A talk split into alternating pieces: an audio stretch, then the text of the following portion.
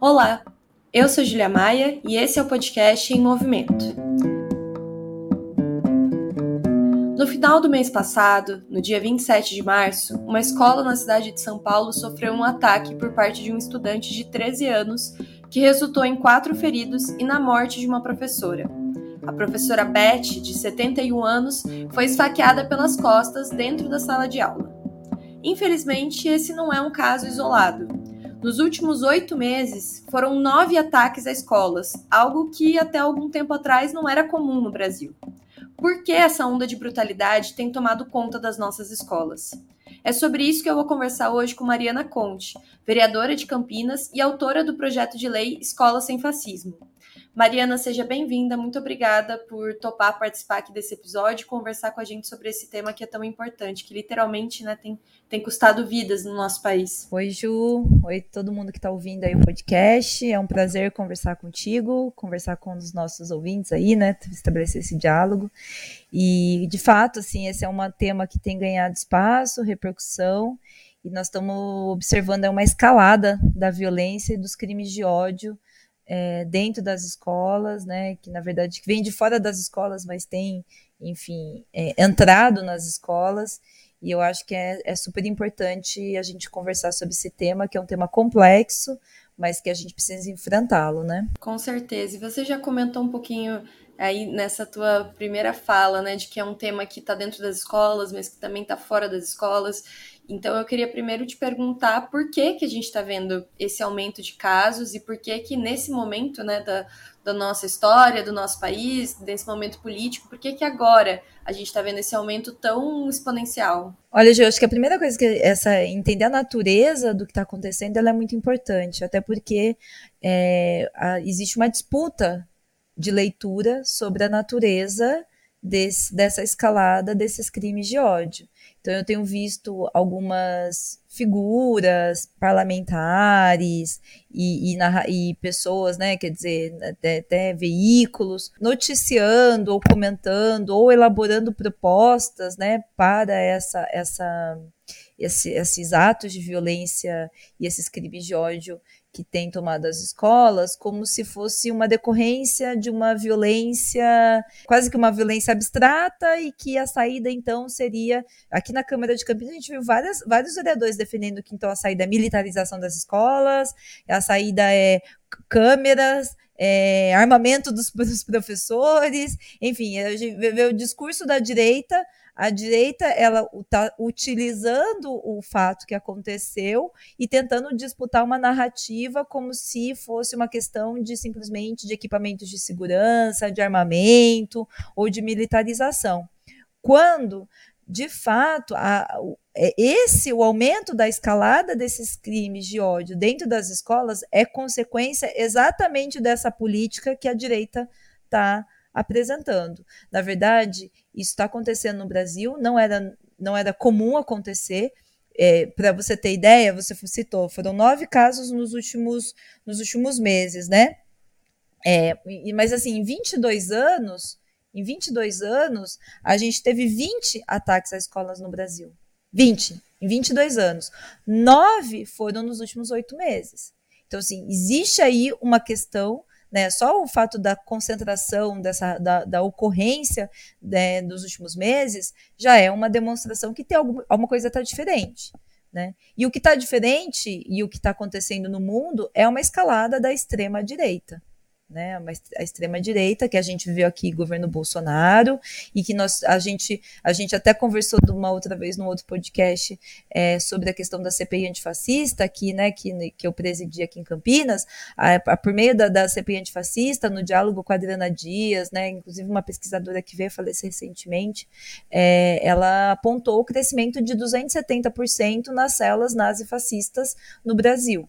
Né? Então, assim, a gente tem visto aí o aumento dessas células nazifascistas, neofascistas, que tem como público-alvo mulheres, é, LGBTs, negros, é, juventude, as escolas também, né, um público-alvo aí, né, que, que, contra quem esse, é, esses grupos fascistas se dirigem, e que tem recrutado jovens com perfil muito semelhante ao que são os autores desses crimes, desses atos de violência, que são jovens brancos, heterossexuais, é, homens, né? Então, esse é o perfil e que manifestam, é, apresentam sinais aí de algum tipo de, é, ou de transtorno mental, ou também de uma certa frustração, uma frustração, que é uma, é uma questão que é, que é comum na juventude, né? A frustração, mas que essa frustração está sendo dirigida, está é, sendo cooptada, dirigida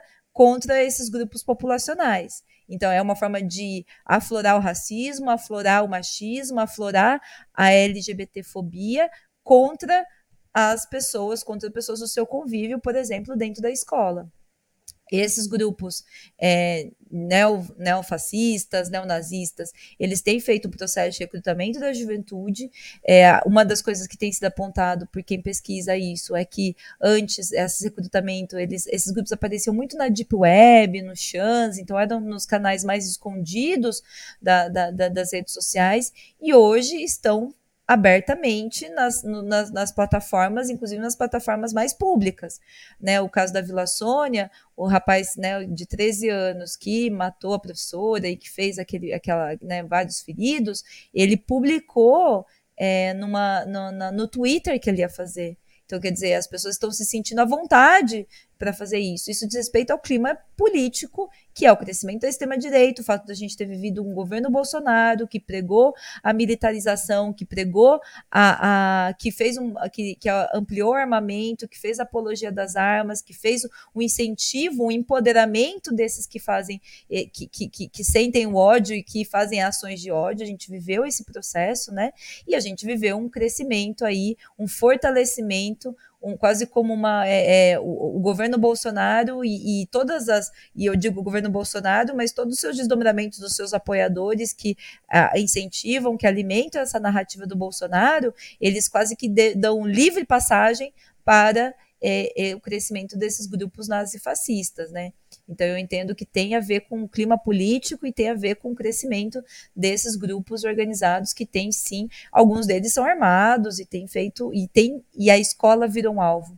Acho que é essa a questão, né? Sim, e tem um elemento que você comentou a respeito da, da relação com a frustração, né? Como que, como que isso se dá, qual que é o perfil de pessoas que cumprem com esses ataques. Você também comentou sobre o bolsonarismo, e eu fiquei aqui refletindo que, para além de um certo discurso que incentiva a violência, ou seja, o uso de armas, que incentiva né, a força bruta como um caminho, é, e que de todas as maneiras, né, joga fora um discurso sobre os direitos humanos, porque isso é mimimi, né, um, um discurso que quer rebaixar as mulheres, a negritude, a, as pessoas LGBTs. É, junto com tudo isso, a gente também teve no Brasil, a partir da derrota eleitoral do Bolsonaro, uma ação violenta dos seus, apoia dos seus apoiadores de invasão no dia 8 de janeiro, né?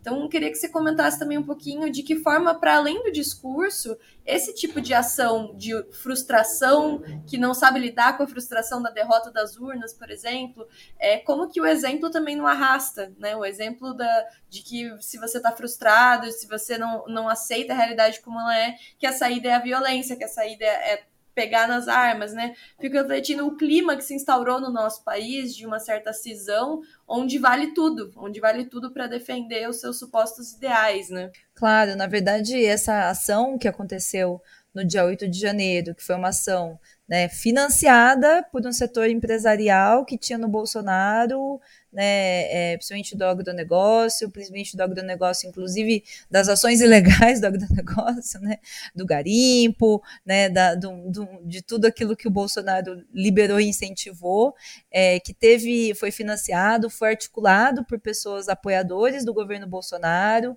que teve inclusive o aval de, da, das instituições, lembremos aqui do Anderson Torres, que era secretário de segurança lá do DF, ou seja, que tava, tinha poder econômico, poder político, né, e, e, e, vínculo institucional, inclusive, né, essa ação do dia 8 de janeiro, ela foi uma tentativa de golpe, né, foi uma tentativa frustrada de golpe de Estado, é claro, não haviam condições nenhuma para isso, mas esse tipo de ação, ela, ela, ela tem repercussão, ela forma, né, ela forma, como você me falou, ela dá um exemplo, né, de como que é, é, é quase como legitima as ações dessa natureza, legitima as ações de violência, legitima as ações é, empodera esses grupos que são extremistas, né? A gente vê que, que o, o fato do, da, da, daquele, daquelas pessoas que estavam ali acampadas nas frentes dos quartéis, mas reivindicando é, golpe militar, reivindicando militarização, isso tudo está dentro de uma, de uma,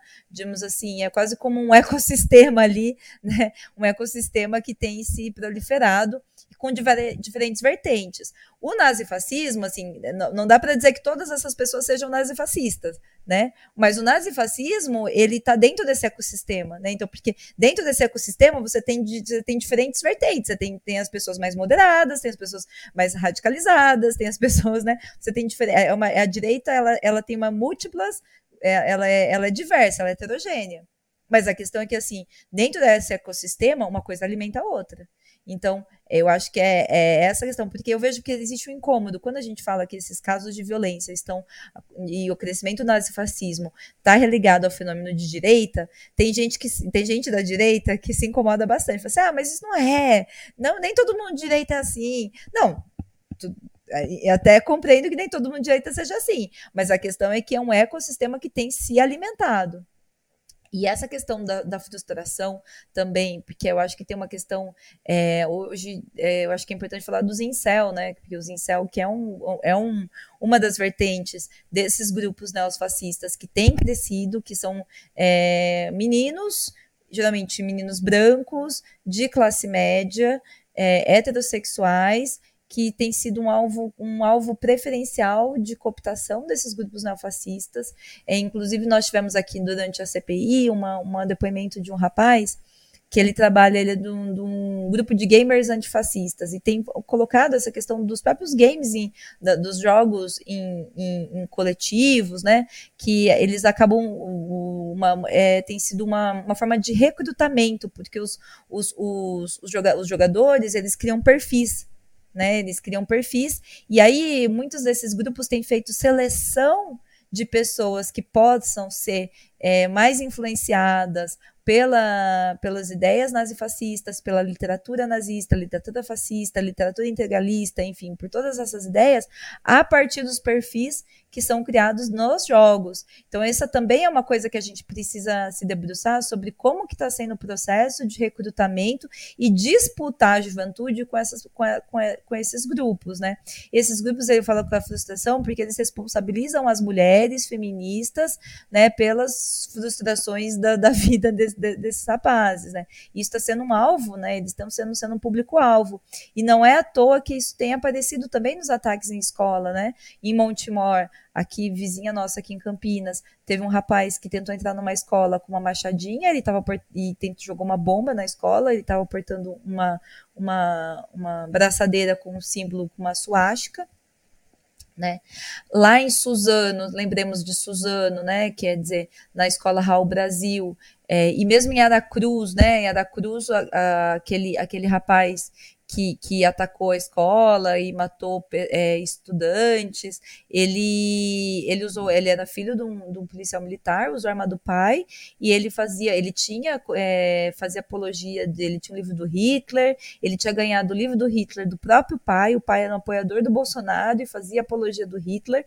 E o, o rapaz dali da, da, da Vila Sônia usava no nome do, dele no Twitter o nome do, de um dos, do, dos, das pessoas que fizeram o ataque lá em Suzano. Então, assim, você veja, assim, é, são, são, são as referências à, à literatura e à simbologia e, a, e as ideias nazifascistas estão presentes dentro dessa, de, desses, da, da, dos autores desses ataques e eles também têm se alimentado entre si. Né? Então, eu acho que esse é um dado importante, porque isso significa que a gente precisa ter, é, entender a natureza do que está acontecendo, é importante para a gente pensar a resposta, porque não é ter mais câmera, ter arma na escola, ter um monte de equipamento de segurança, enfim, porque essa é a saída que os Estados Unidos, os Estados Unidos, as, os Estados Unidos têm uma tradição, né, infelizmente, né, tem uma tradição desses ataques. É muito comum esses ataques nos Estados Unidos, né? É, o, os números de ataques, de mortos nas escolas é muito maior nos Estados Unidos, né? E, e, e, e, os Estados Unidos é um país que investe muito em equipamento de segurança, é um país extremamente militarizado, onde a circulação de armas é muito mais fácil que no Brasil, e é, isso não evitou os ataques, muito pelo contrário, na minha opinião, alimenta os ataques. Né? Então, as respostas que a gente tem que dar enquanto sociedade é de outra natureza, porque aí, por isso, nós apresentamos o Escola Sem Fascismo, como inclusive uma resposta política a essas falsas saídas que estão sendo apresentadas pela direita. Porque a direita apresentou militarização, escola sem partido e todos esses projetos que, na verdade, são é, é parte do mesmo problema. Né? O Escola Sem Fascismo ele tem uma outra, uma outra é, propõe uma outra forma de resolver essa situação, que é formação de professores, a gente precisa formar professores, a gente precisa ter o um debate, a, a, a, discussão sobre, sobre o que significou o nazismo, o que significou o fascismo, né, o integralismo, né, isso como um elemento, como um aspecto que é estrutural e permanente na sociedade brasileira. O Brasil ele era, era o segundo, é, era o maior, part, o maior número de integrantes nazistas fora da Alemanha do Brasil. Então, assim, o Brasil ele é muito. O Partido Integralista chegou a ser um partido de massas no Brasil. Então, ali a gente tem uma origem histórica né, desse, de, desses, desse, dessa vertente da, da extrema-direita é, no Brasil e a gente precisa discutir, combater e falar das implicações disso, das implicações sobre os direitos humanos, dos crimes que foram cometidos. A gente precisa ter formação antirracista, formação antimachista, anti-LGBTfóbica, formação em direitos humanos e a gente precisa ter uma formação também dos professores identificarem, precisamos ter, precisamos ter protocolos. Nós estamos discutindo, inclusive, que precisa ter uma comunicação direta das secretarias municipais estaduais com a inteligência da Polícia Civil, porque a Polícia Civil é, também foi muito desmontada, então a gente precisa ter inteligência para mapear, para identificar, até porque agora pipocou uma ameaça de massacre, né? É, só que assim, é, até que ponto essa ameaça pode ser levada a sério ou não, sabe? É, como, que, como que você identifica se isso. Então, assim, você precisa ter ação da inteligência da Polícia Civil, você precisa ter formação dos professores, precisa ter tudo isso.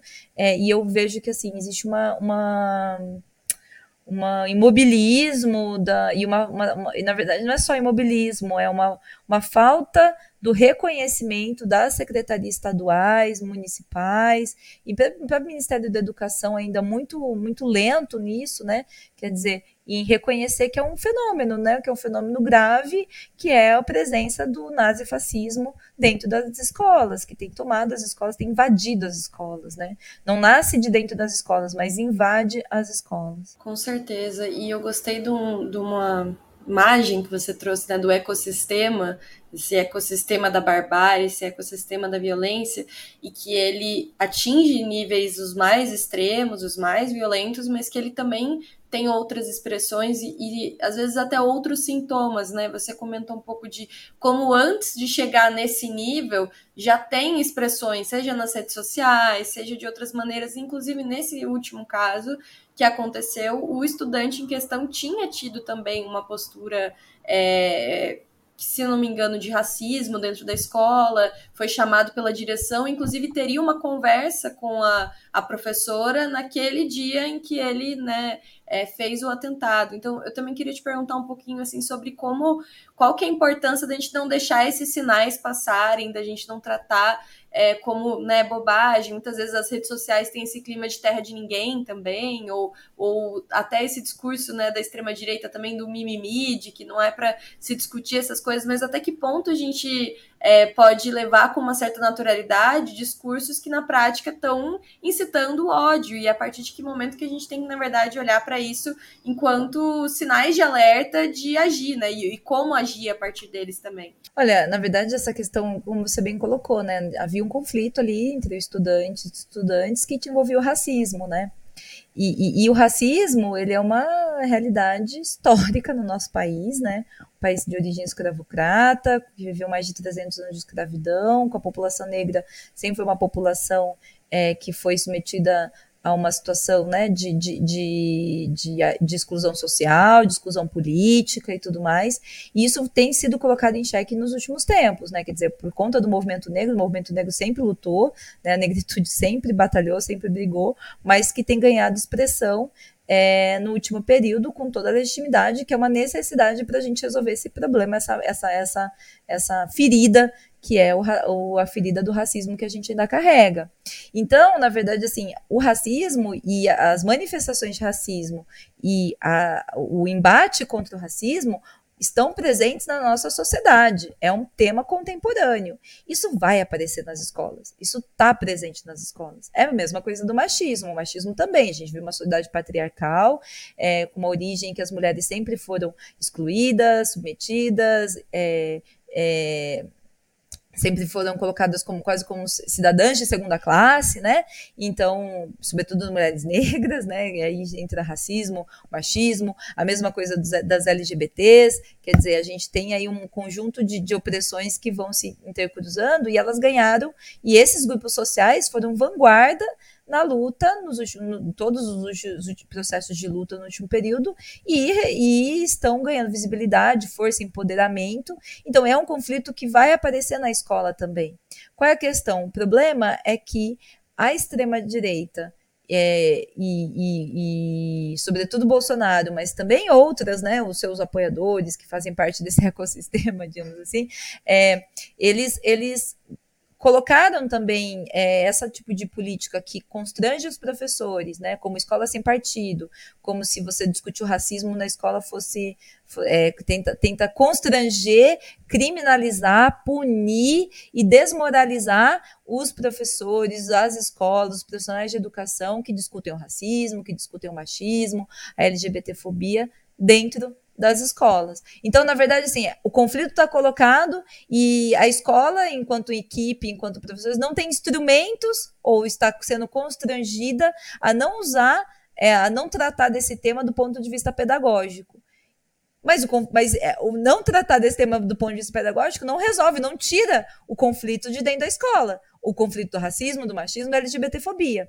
Então, esses assuntos estão aflorando, né? Ao mesmo tempo que é, houve essa, essa punição, esse constrangimento, essa perseguição contra é, todo, todo, todo tipo de, de, de debate né, da, da, da antirracista, antifeminista, anti-LGBTfóbico dentro da escola, o discurso de ódio, o racismo, o machismo e a LGBTfobia foram empoderados né, pelo próprio, pelo próprio governo e, e por, esses, pelo, e por esses, esses apoiadores. Então, na verdade, é, isso, é, isso é, o, é o terreno para esse tipo de, de conflito tomar as proporções que estão tomando. Né? Então, eu entendo que a única forma de fazer isso, a gente precisa de um processo muito firme mesmo das secretarias, da Secretaria Estadual, Secretaria Municipal e do Ministério da Educação, dizendo assim: nós, enquanto instituição, enquanto governo, enquanto política educacional, vamos combater o racismo, machismo LGBTfobia. Isso não vai ser tolerado. Né? O racismo não vai ser tolerado, não vai ser tratado como mimimi, não é mimimi. O racismo, a LGBTfobia, o machismo, o discurso de ódio, esse discurso de violência, essa política, não é só um discurso, né? Porque é mais, é uma política de ódio, está levando a uma escalada de violência dentro das escolas. Assumir isso é o primeiro passo para a gente poder combater. Até porque isso, isso dá legitimidade para os professores. Né? Porque assim, ah, não, não, não, então o assunto não vamos discutir. Muitos, muitas secretarias têm feito isso. Ah, não, não concordo com, com, esse, com a extrema-direita, mas eu não vou discutir. Sabe? Então, isso, é, essa é a, é a, é a, é a fórmula do fracasso. Né? Então, assim, a gente precisa dessa postura mesmo é, muito, muito firme de que todos esses tipos, essas manifestações vão ser, vão ser combatidas na escola. Ao mesmo tempo, a gente está vivendo aí um processo que eu acho que é, que é, que é bem combinado, e ao mesmo tempo a Escola Sem Partido desmoralizou os professores, criou uma desconfiança entre professores e estudantes e comunidade escolar, isso é para quebrar mesmo uma rede, porque é, é, os educadores são um espaço de resistência contra as políticas neoliberais na educação, inclusive, né? Então, a luta dos professores tem sido um espaço de resistência contra esse conjunto de ataques que a escola pública tem, sofrendo, tem, tem sofrido. E esse tipo de, de, política, como escola sem partido, como militarização das escolas, quebra esses vínculos de solidariedade. Ao mesmo tempo, a gente tem visto também que esses professores, na verdade, eles estão sendo, digamos assim, submetidos também a essas reformas curriculares que têm acontecido, como o, o novo ensino médio e tudo mais, ele tem tirado todo o pensamento crítico. Então, não é à toa que é sociologia, a história, a geografia, e essas disciplinas, elas são fundamentais e elementares para o desenvolvimento pedagógico de um pensamento crítico, para a autonomia de pensamento, para que, que você possa ter processos, até é, ganhos é, filosóficos da humanidade, sabe?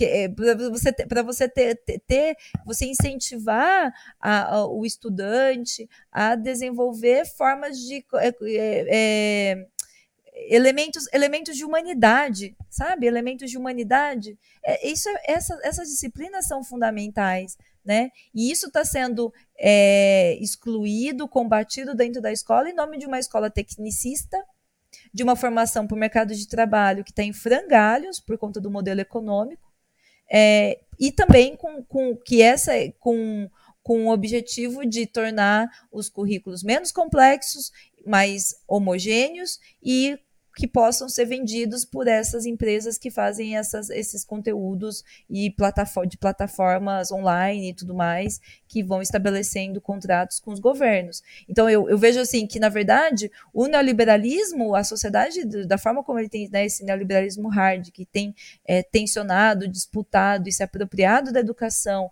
atacado a educação pública, atacado os professores, ele cria um terreno muito fértil para o crescimento desses grupos nazifascistas nas suas mais diversas vertentes. Não é à toa que os Estados Unidos é o, é o país campeão de ataques em escolas.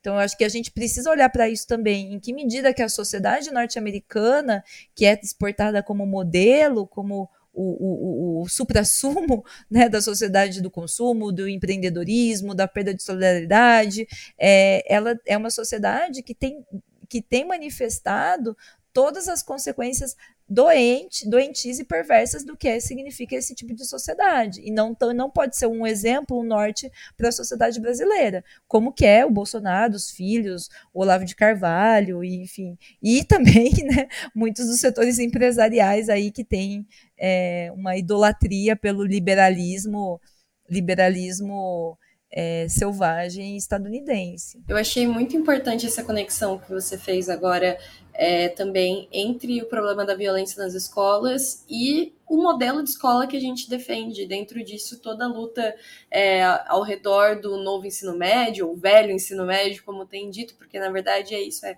é esse retorno, a ideia de que estudante de escola pública não tem que entrar em universidade, que estudante de escola pública, né, ou seja, que pessoas pobres têm mais aqui aprender é, no máximo um curso técnico para poder se inserir no mercado de trabalho, que é isso, enfim.